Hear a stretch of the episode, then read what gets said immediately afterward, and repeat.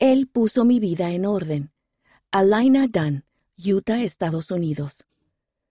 Mi amiga se enteró de que estaba enferma y me envió un rompecabezas que hizo en casa especialmente para mí.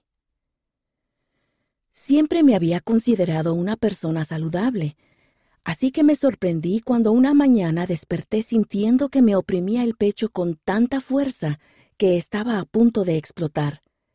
Me llevaron de urgencia al hospital, pero después de horas de pruebas, los doctores no pudieron hallar el problema. Me enviaron a casa a pesar de que todavía sufría un dolor insoportable. Así comenzó una terrible experiencia de siete meses de duración, con visitas al médico, hospitalizaciones y el peor dolor que he sentido en mi vida. Comencé a deprimirme. Tuve que abandonar mis clases de la universidad y volver a vivir con mis padres. No podía salir con amigas. Sentía demasiado dolor para ocuparme de cualquiera de mis pasatiempos. Sentía que todo lo que era importante para mí, mis aspiraciones, mis amistades, mis talentos, se habían destrozado y que ahora parecía imposible volver a poner mi vida en orden. Comencé a preguntarme ¿Cómo pudo el Padre Celestial dejar que me pasara esto? ¿No me amaba?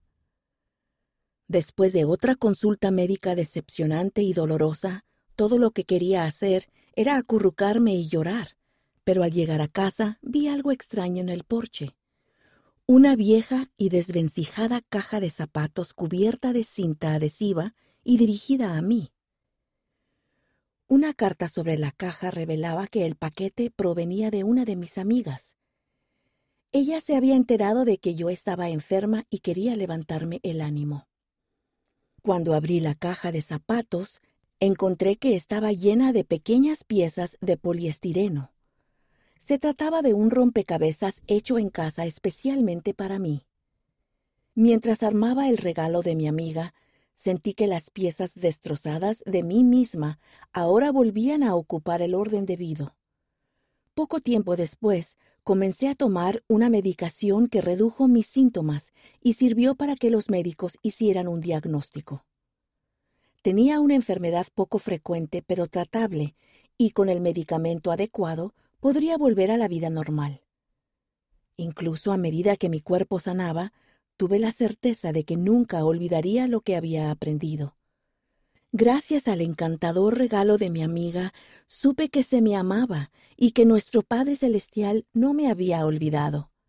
Después de meses de sentirme destrozada, gracias a la bondad de una amiga y al amor de mi Padre Celestial, volví a sentirme totalmente sana.